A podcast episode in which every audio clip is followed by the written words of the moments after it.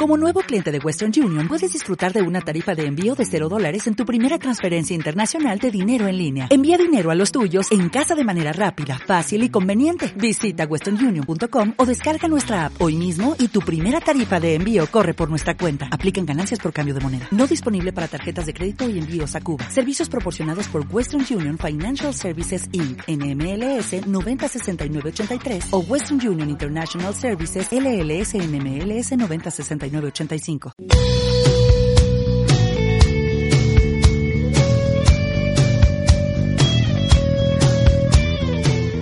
Argos Cursa Radio para que aprenda mientras trabaja.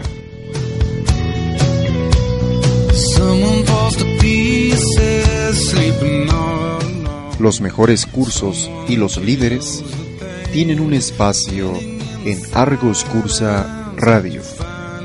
Trabajamos con usted, para usted. Argos Cursa Radio. Alianzas estratégicas que generan conocimiento. Argoscursa.com SDRLDCB no se responsabiliza por las enseñanzas, comentarios, opiniones o interpretaciones de ley vertidas en los programas de radio. No avala ni garantiza el contenido, ni precisamente comparte la opinión del expositor. Únicamente es un medio de información. Cada comentario es responsabilidad de quien lo emite.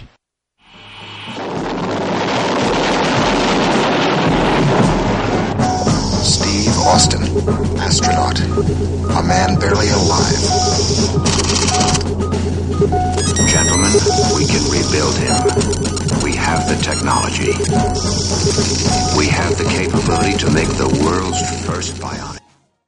18 horas con 10 minutos, 6 de la tarde noche con 10 minutos. Amigos, estamos de regreso gracias al patrocinio de Grupo Holguín Buffet Jurídico Fiscal SC y agradeciendo como siempre a todos ustedes por acompañarnos. Les recuerdo que estamos transmitiendo totalmente en vivo desde Puebla de Los Ángeles, enlazando hasta Coatzacoalcos, Veracruz con el titular de este programa, eh, penal fiscal con el licenciado en contaduría, licenciado en Derecho y maestro en Administración Fiscal, Marco Antonio Holguín Martínez. Es articulista, expositor y litigante en materia fiscal, encargado de la Comisión de Investigación Fiscal en el Colegio de Contadores Públicos del Sur de Veracruz. Es representante de la ANAFINET en la ciudad de Coatzacoalcos, Veracruz, síndico del contribuyente de la Cámara Mexicana de la Industria de la construcción en la ciudad de Coatzacoalcos, Veracruz. Además es asesor y consultor empresarial en despachos de contadores y abogados en el Distrito Federal e Interior. También los invitamos a que participen con sus comentarios, con sus saludos a través del Messenger, a través de hotmail.com También me pueden seguir en Twitter, nos pueden buscar como Argos Cursa. El tema en esta ocasión es tips de defensa penal fiscal. Maestro, muy buenas tardes, iniciamos. Buenas tardes, qué gusto saludarlos, como todos los lunes en punto de las 18 horas. Pues aquí con muchas ganas de platicar y compartir un poquito de lo que estamos haciendo en materia de defensa fiscal, ahora últimamente en materia de defensa penal fiscal.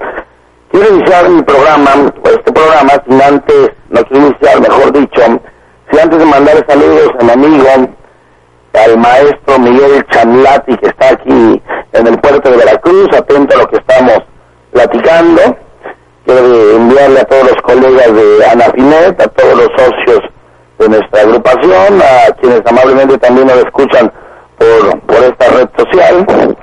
Y bueno, pues vamos a iniciar una vez más. Traigo al programa como consecuencia de las preguntas, de los correos que recibo eh, de algunos colegas, de gente relacionada con el tema, y pareciera que hay temas que ya están agotados, terminados o abundados, pero me encuentro que sí,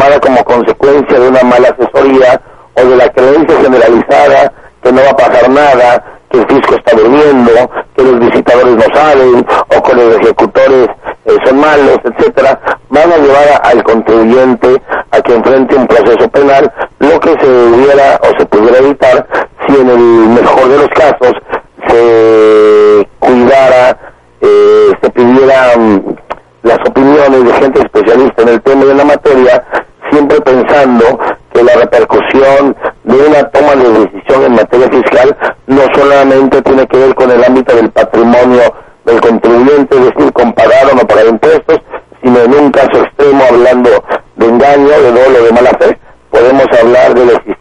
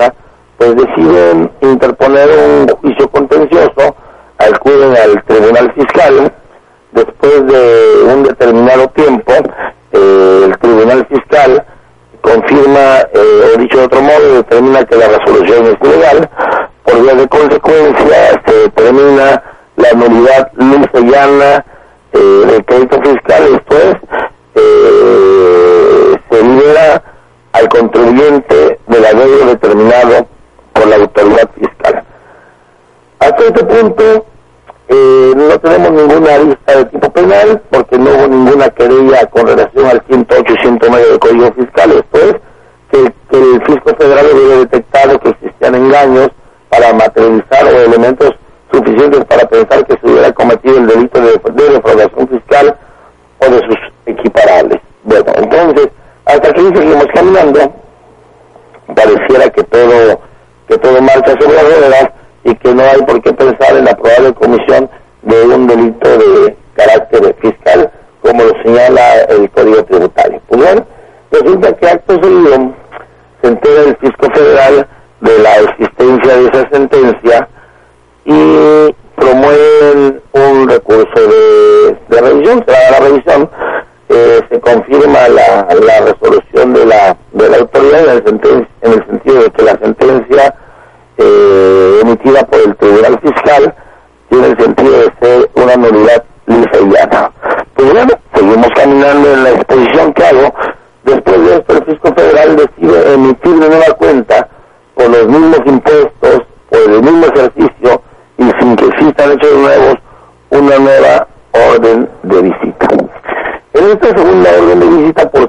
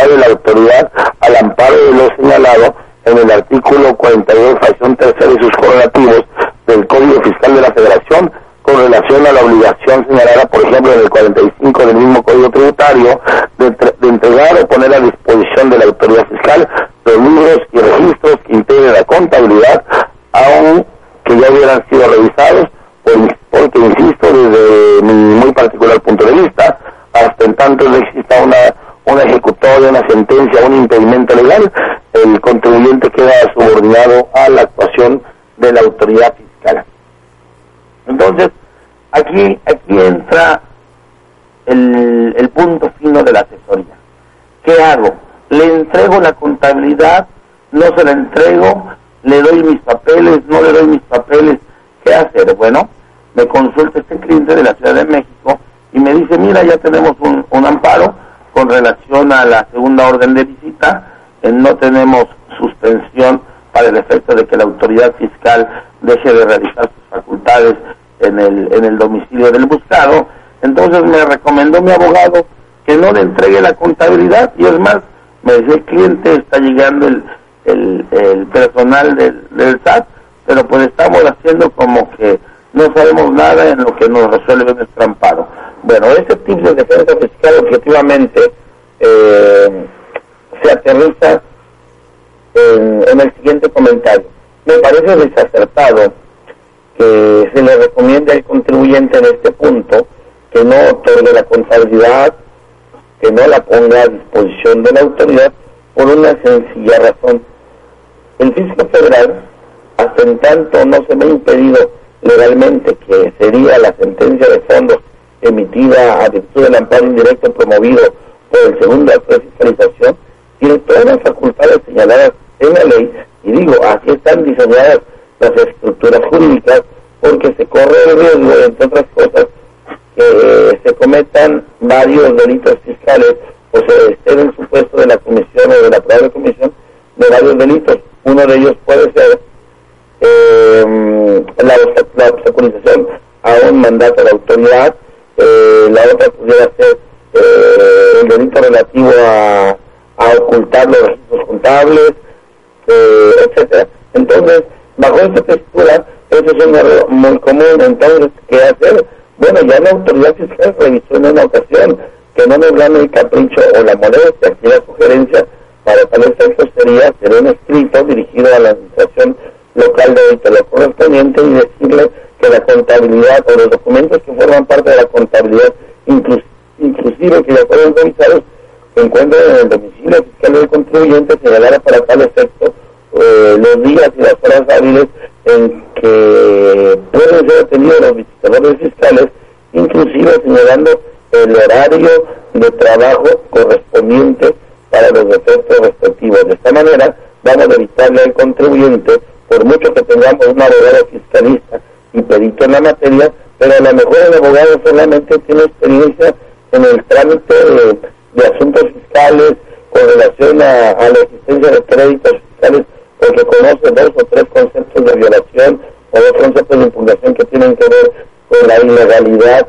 em, eh, con relación al contenido de visita o de la solicitud de información, etcétera, pero probablemente no hay experiencia eh, con relación al desahogo de las visitas domiciliarias, con relación a estar pendiente a los requisitos que deben revestir las actas que se levanten para tal efecto, derivado de lo cual, como siempre lo hemos sostenido a través de, este programa y con los distintos colegas que, que me preceden y que forman parte de, de esta distinguida asociación, pues bueno, no pasar de, no pasar por alto que debemos de tener presente que las consecuencias de una mala decisión en materia fiscal pues pueden traer eh, consecuencias terribles para el contribuyente en cuestión.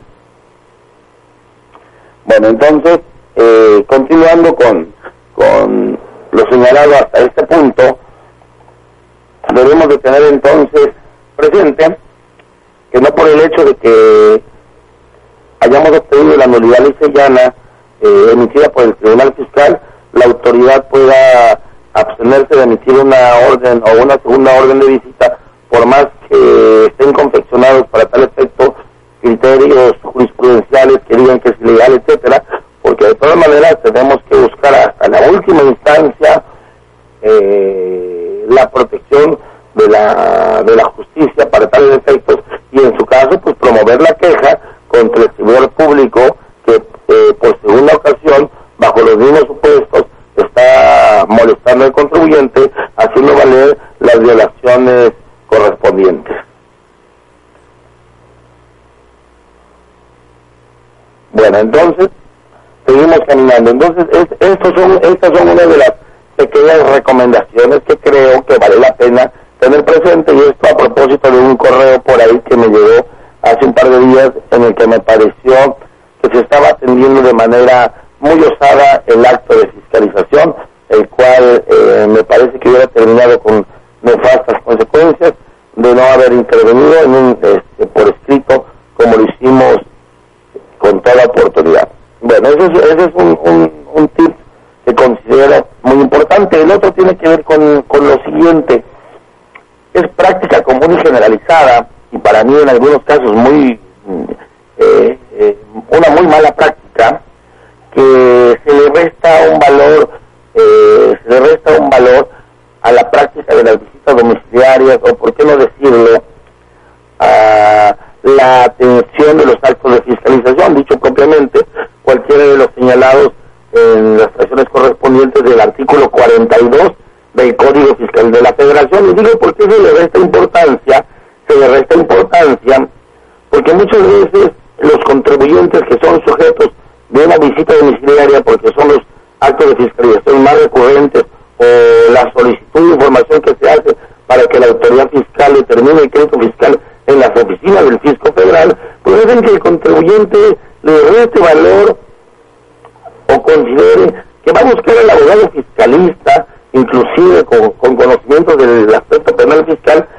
hasta que el crédito fiscal esté determinado, probablemente porque no se tiene la cultura del pago, entre otras cosas, o porque a veces el contribuyente considera que no hay necesidad, sino hasta que tenga el problema. Entonces debemos de erradicar, lo hemos dicho hasta el cansancio, ese, esa, ese pensamiento, porque hay una diferencia muy grande entre litigar un crédito fiscal existente y determinado en cantidad líquida donde solo tenemos 45 días en el mejor de los casos para tener el acto, digo, no para tener el acto de fiscalización porque ya está concluido, sino para elaborar la demanda de nulidad correspondiente con la intención de dejar sin efectos el crédito determinado por la autoridad. ¿Y qué diferencia existe entre irse a litigio en ese momento o la de atender el acto de fiscalización desde el momento mismo de la existencia del citatorio, de tal manera que se puedan levantar tantas actas como sean necesarias para efecto de dejar evidenciado y por escrito el actuar ilegal de las autoridades fiscales. Debemos recordar que para eso es muy importante el contenido y alcance de las garantías de legalidad jurídica señaladas en el 16 constitucional que se hacen extensivas, entre otras cosas, a la fracción cuarta del artículo 38 del Código Fiscal con relación a la garantía de fundamentación y motivación que deben de revestir todos los actos de autoridad dentro de los cuales debe de ser respetado, por supuesto, el principio de legalidad, donde se acotan las facultades de la autoridad hasta el límite señalado por la ley, de tal manera que esto otorga seguridad jurídica del buscado, en donde la autoridad no va a realizar actividades más allá del texto legal. Entonces, si cuidamos estos parámetros, pues el contribuyente tendrá seguridad y certeza jurídica de que la autoridad no va a ir más allá del texto legal, porque si lo hace o se mueve en ese parámetro fuera del contexto señalado por la ley, pues el contribuyente debe de decir a los, a los visitadores que plasmen en actas su actuación de tal manera que en la práctica seguramente no lo van a poder hacer. Y otro tips que yo recomiendo, por ahí alguien me dice, oye, pues que traigan el notario. Desafortunadamente no todas las personas van a poder tener el poder adquisitivo para traer a un notario que se constituya en el domicilio fiscal número uno. Número dos, con todo respeto, hay notarios que oyen del fisco y les da miedo y no y no de y de esta manera mm, vamos a, decirlo en palabras sencillas se irá imposibilitando demostrar o eficientar o demostrar esa esa prueba plena esa prueba o elaborar o convencionar una prueba pública al respecto. Entonces, una segunda sugerencia que hago para tal efecto, que en todas las oficinas del Fisco Federal existe un padrón de síndicos del contribuyente.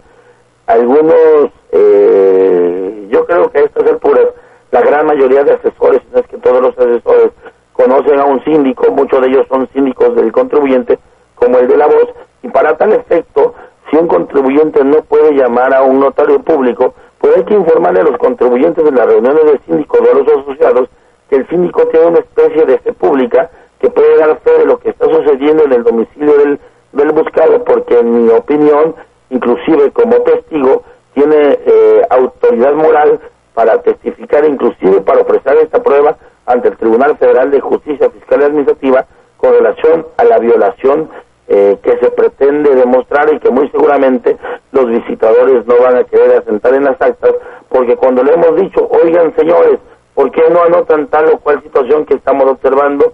Dicen que no pueden porque no les podemos rayar las actas. Perdón, nadie les, está rayando las actas. Rayar yo creo que en las paredes y grafiti estamos solicitando se nos haga o se materialice de otra manera el derecho que tenemos contenido en el Código Fiscal, entre otros, y en la Ley Federal de Derechos del Contribuyente, que se consignen en las actas que al efecto se levanten los hechos u omisiones que los visitadores observen. Y es muy común que en la práctica los visitadores solamente asientan lo relativo a las, a las omisiones, pero nunca lo relativo a los hechos, lo cual deja en tela de, eh, de juicio la veracidad de sus argumentos. Bueno, me comentan en cabina que vamos a unos comerciales y estamos de regreso. Transmitiendo desde Puebla de Los Ángeles, Ciudad Patrimonio Cultural de la Humanidad, Argos Cursa Radio, para que aprenda mientras trabaja.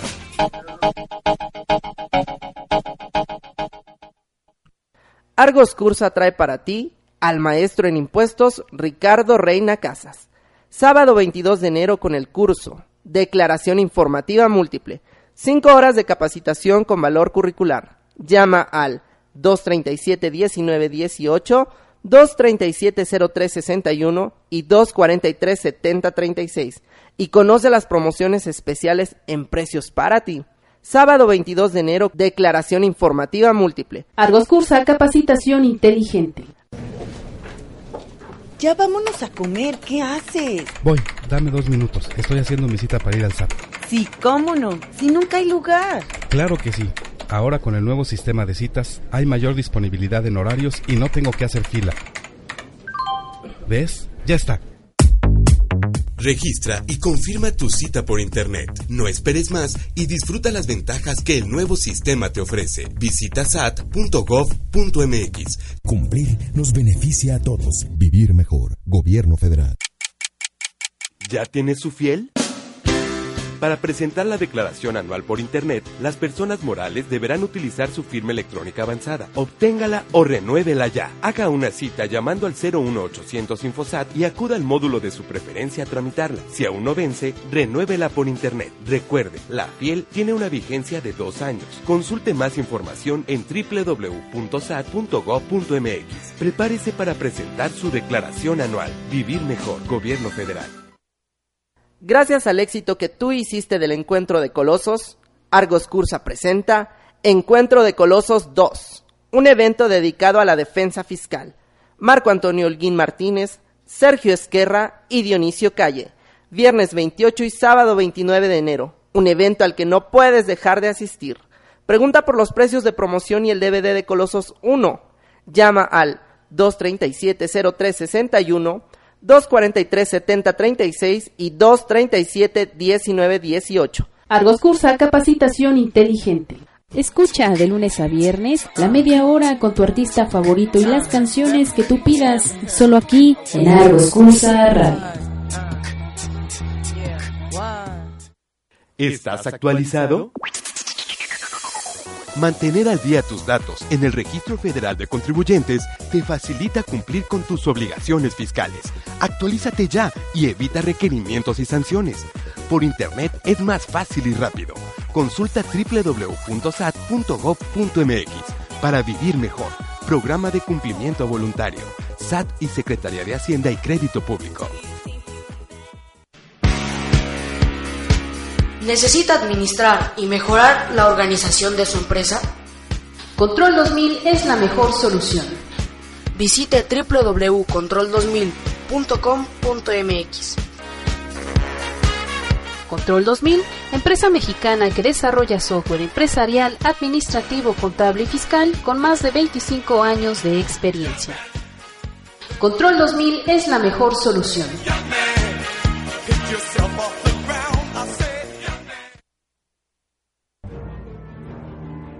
Adquiera ya el libro digital Actividad Empresarial, Régimen General e Intermedio y Prestadoras de Servicios Independientes.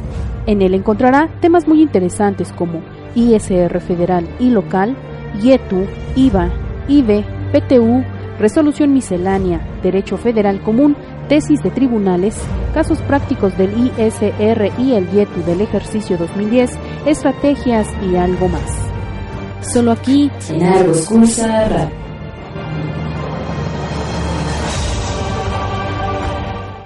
Pues muchas gracias, continuamos con, con ese tema.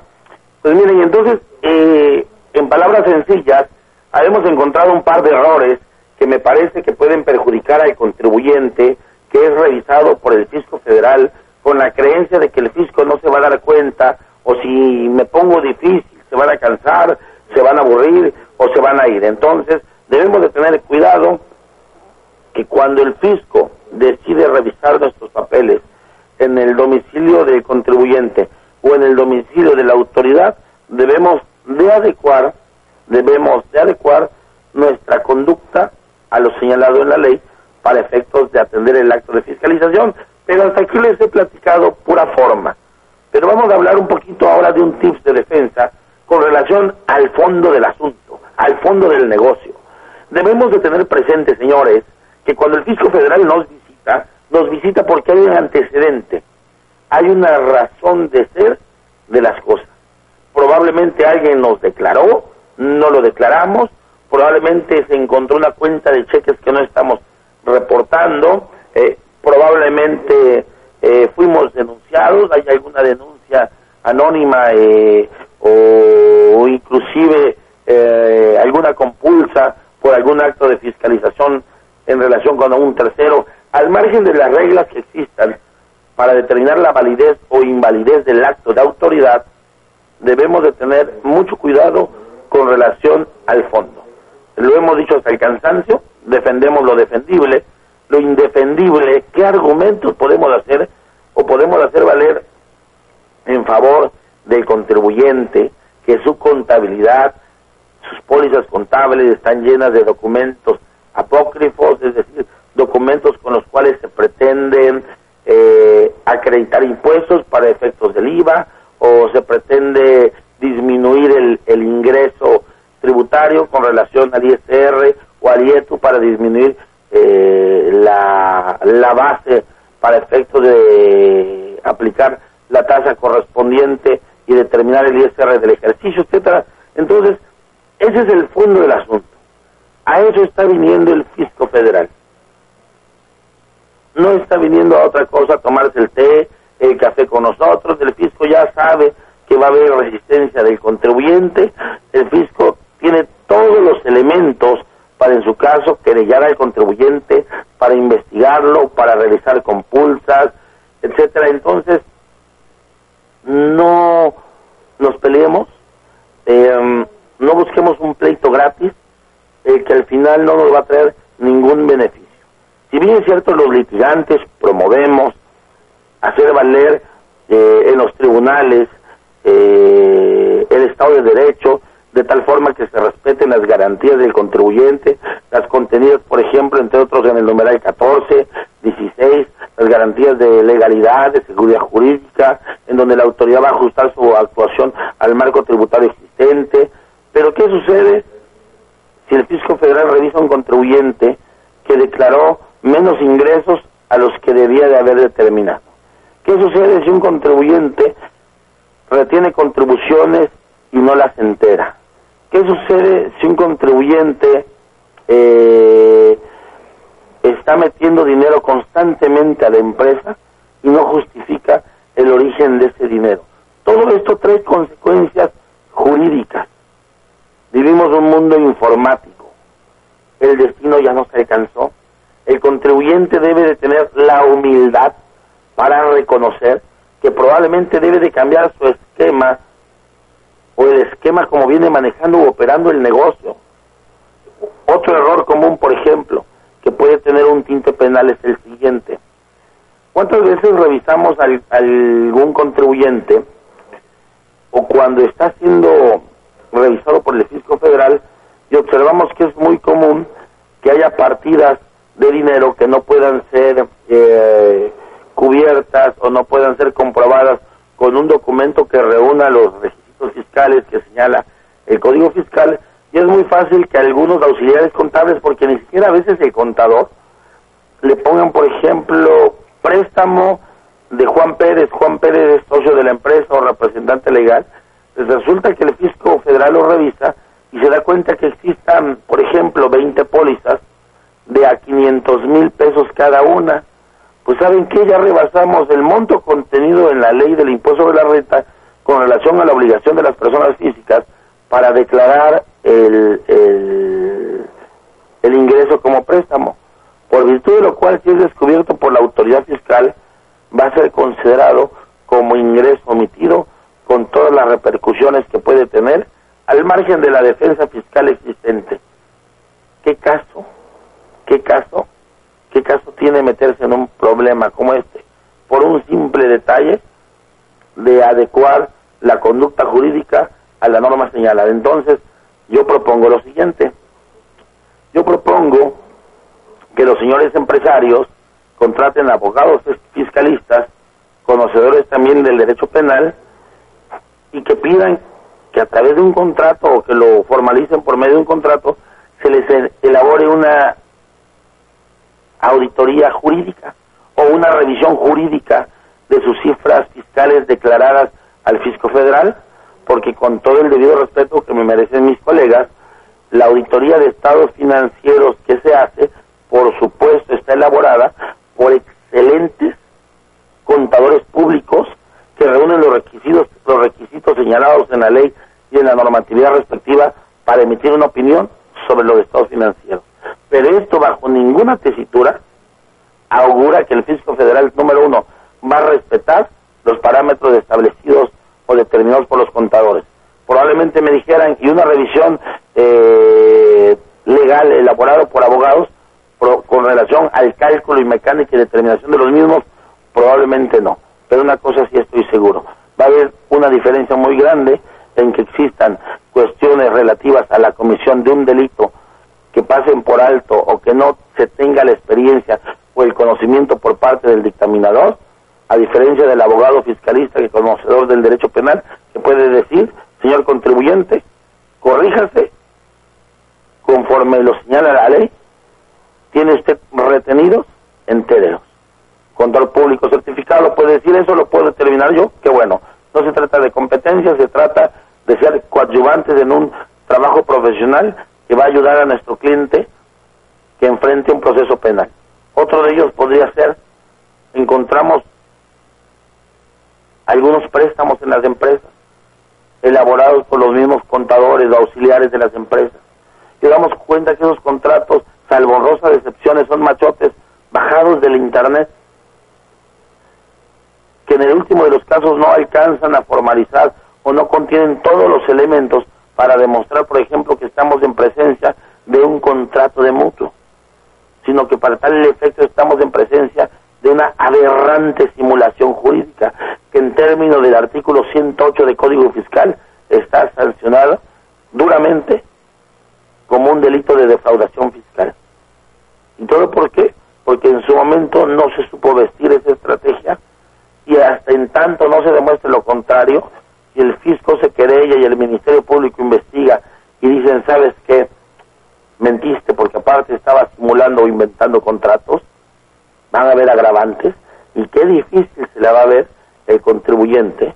Por eso, solo como ejemplo enunciativo más no limitativo, señalo y sugiero, ¿verdad? Sugiero que sería bueno, que sería bueno que las cifras que se van a presentar inclusive en estas fechas de la declaración anual fueran revisadas desde un aspecto legal, si el contribuyente tiene duda o considera que existan partidas álgidas o que hubieron situaciones un tanto atípicas con relación, por ejemplo, a la acumulación de ingresos, al diferimiento de la carga tributaria, porque de alguna manera creo yo que cuando una persona es la que hace la planeación y una misma es la que defiende y una misma es la que audita y una misma es la que hace la contabilidad, cabe la posibilidad, salvo honrosas excepciones, en, los, en las cuatro facetas que he platicado haya repetición y convalidación de errores.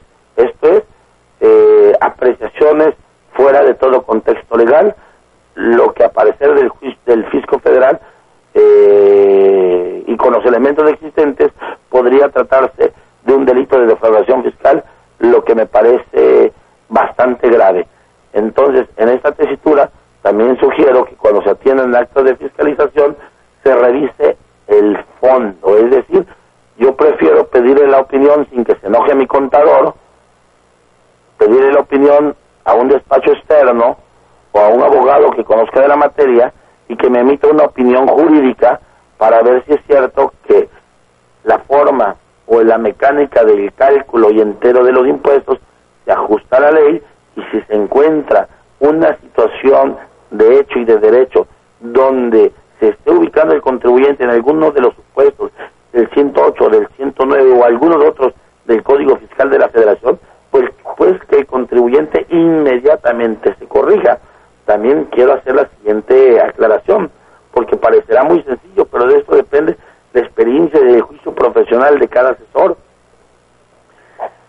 El impago de los impuestos en sí mismo no está castigado como tal. Se sanciona en el Código Fiscal, en las leyes tributarias, lo que se hace para dejar de pagar las contribuciones. Entonces, cuando se maquina, cuando se tiene ánimo de perjudicar, cuando se tiene conocimiento del resultado, etcétera, están todos los elementos para pensar que se está maquinando perjudicar al erario federal. Otra cosa es aquel contribuyente que frente a un proceso, un proceso de crisis y que, por ejemplo, eh, no pudo pagar el pago provisional del ISR correcto, probablemente no pudo pagar de manera completa el IVA que le correspondía en un mes respectivo, pero que enteró todos los retenidos, que declara correctamente todos sus ingresos, que declara correctamente todas sus compras, todos sus gastos y que solamente no tiene dinero para pagar. Esto bajo ningún concepto debe de ser considerado como delito fiscal. Lo que sucede es de que a veces no se tiene la experiencia para declarar correctamente al fisco, porque como ya todo está encapsulado en formatos preestablecidos, se llega a la conclusión, es que si no avanzo con, con el renglón A, no camina el renglón B y no sé qué hacer. Para esto, sugiero de nueva cuenta que consulten a los especialistas de la materia, porque siempre hay una salida, siempre existe una recomendación legal para que un, un contribuyente no camine sobre la cuerda de la ilegalidad que termine en la defraudación o en sus equiparables. De esto es, recomendamos revisar la contabilidad, que esta sea un reflejo fiel de las operaciones de la empresa, que se hayan enterado mes a mes los impuestos retenidos, que el IVA haya sido enterado íntegramente, el impuesto sobre la renta haya sido integrado, enterado, perdón, íntegramente, y para tal el caso, si hubo incapacidad de pago, cuidar que nuestra contabilidad no sea el reflejo de mentiras, de contratos que no existen, de simulaciones, de aberraciones. Perdón, tuvimos aquí un este un complot. Entonces, que nuestra contabilidad no sea el reflejo de mentiras en pocas palabras. Entonces, si cuidamos esos supuestos, yo creo que el contribuyente no va a tener ningún problema porque seguramente solo tendrá que esperar una liquidación con efectos patrimoniales, los que en el mejor de los casos podrá ser litigado por un abogado conocedor de la materia y que en un gran porcentaje le podrá augurar excelentes resultados para los efectos correspondientes. Pues bueno, hasta aquí creo que hemos platicado un poquito. Vámonos a unos últimos comerciales para terminar nuestro programa como todos los lunes a esta hora.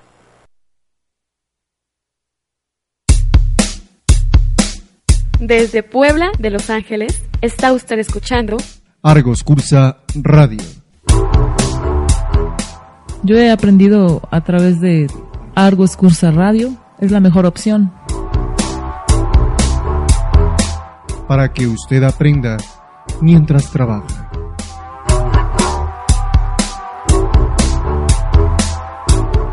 No hay otro programa como este. Yo he aprendido mucho. Excelente para los profesionistas.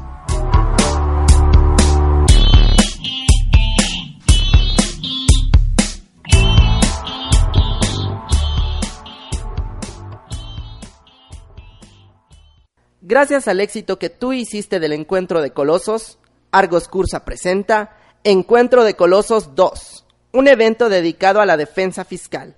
Marco Antonio Holguín Martínez, Sergio Esquerra y Dionisio Calle. Viernes 28 y sábado 29 de enero. Un evento al que no puedes dejar de asistir. Pregunta por los precios de promoción y el DVD de Colosos 1.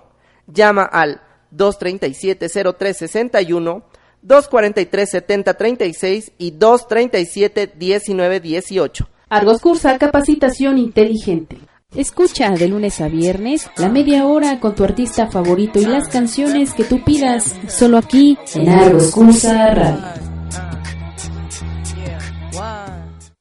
¿Estás actualizado?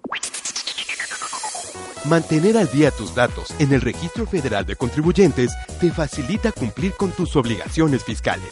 Actualízate ya y evita requerimientos y sanciones. Por Internet es más fácil y rápido. Consulta www.sat.gov.mx para vivir mejor. Programa de cumplimiento voluntario. SAT y Secretaría de Hacienda y Crédito Público. ¿Necesita administrar y mejorar la organización de su empresa? Control 2000 es la mejor solución. Visite www.control2000.com.mx. Control 2000, empresa mexicana que desarrolla software empresarial, administrativo, contable y fiscal con más de 25 años de experiencia. Control 2000 es la mejor solución.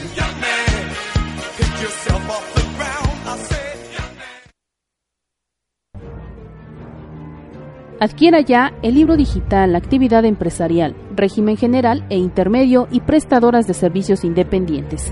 En él encontrará temas muy interesantes como ISR federal y local, IETU, IVA, IBE, PTU, Resolución Miscelánea, Derecho Federal Común, tesis de tribunales, casos prácticos del ISR y el IETU del ejercicio 2010, estrategias y algo más. Solo aquí en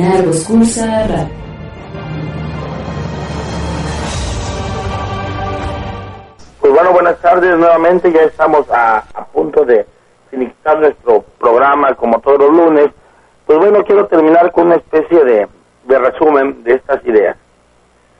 Por, por virtud del tiempo, es muy difícil abarcar todos los supuestos que pudieran darse o que pudieran existir, eh, pero solo hablo de los aspectos que a mi juicio pudieran ser más relevantes. Eh, existen otras otras aristas que deben de, ser cuidadas, por ejemplo, la confección de los citatorios por parte del personal de la autoridad fiscal, la confección de las actas parciales donde interviene el mismo representante legal, donde intervienen terceros, donde intervienen testigos, esas actas en algunos casos no siempre dicen la verdad, esas actas normalmente van a ser utilizadas para querellar al contribuyente cuando se considera que existe un delito de carácter fiscal porque esas actas van a formar parte del expediente técnico que se va a remitir al Ministerio Público Federal que va a ser encargado en su caso de solicitarle al, al juez correspondiente que emita una orden de aprehensión si considera que existen los elementos suficientes para, para que se consigne el expediente al juzgado respectivo. Entonces, esas actas hay que tener cuidado con la confección y elaboración de esas actas eh, que elaboran los visitadores fiscales. Hay que tener presente eh, cuál es el alcance de la participación del, de los testigos,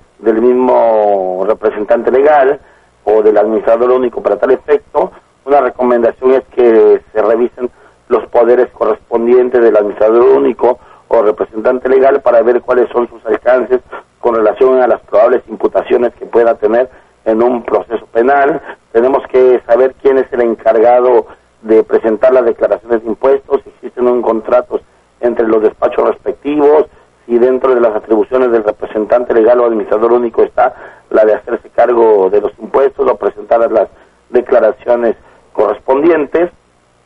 Debe de tenerse presente que deben de dársele todas las facilidades a las autoridades fiscales y cuando digo que se le deben de dar todas las facilidades eh, me refiero a las señaladas en la ley.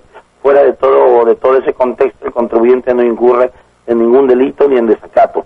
Solamente conociendo la ley nos vamos a dar cuenta que podemos dar y que no tenemos obligación. Un ejemplo eh, cuántos visitadores fiscales todos los días que hacen visitas domiciliarias solicitan papeles de trabajo, inclusive los piden por teléfono, hablan a las casas de los contribuyentes o de los contadores, cuando no está reglamentada la, elaboración y confección de papeles de trabajo en código fiscal o en alguna otra ley, al margen de esto, los papeles de trabajo, eh, las, las tesis existentes con relación al tema han dicho que forman parte de los contadores, entonces forman parte de la contabilidad elaborada por los contadores y no de la contabilidad que corresponda al contribuyente, cómo nos exigen que un contribuyente cumpla algo que prácticamente le resulta imposible y si sobre esa base es querellado, pues hombre, caramba, creo que podemos eh, estructurar conceptos sólidos de defensa. Pero bueno, finalmente el comercial es el siguiente. Eh, debemos de cuidar que se cubran oportunamente las contribuciones de pago periódico, que se presenten las declaraciones anuales del ejercicio con los datos fieles existentes en la contabilidad, se deben de presentar todas las declaraciones informativas para los defectos correspondientes, tener cuidado que los impuestos retenidos se enteren oportuna y fielmente para efecto de no haberse involucrado en la probable comisión de un delito, tener cuidado con los datos manifestados al registro federal de contribuyentes para efecto de, de que no se ubique el contribuyente en una situación de haber manifestado datos falsos, cuidar los domicilios de los contribuyentes, esto es muy importante y sobre todo que no haya mentiras en la contabilidad de un contribuyente. Es muy complicada la materia penal fiscal por sí misma. Creo yo que los precedentes más importantes se van a sentar en los próximos 10 años, dada la, la, la, doctrina y la temática actual, pero es tan sencillo evitarse problemas con solo un concepto extraído del derecho hebreo. Esto es el no mentir. Señores, quedo a sus órdenes. Buenas tardes y nos oímos el próximo lunes a la misma hora. Mi correo electrónico es holguín2872 arroba hotmail para quienes eh, deseen enviarme un correo y estoy en condiciones de poderles darle mi opinión al respecto. El siguiente correo es gpholguín arroba prodigy.net.mx. Estamos en Twitter como Holguín Fiscal y por ahí en Facebook como Marco Antonio Holguín. Buenas tardes y quedo a sus órdenes. Hasta luego.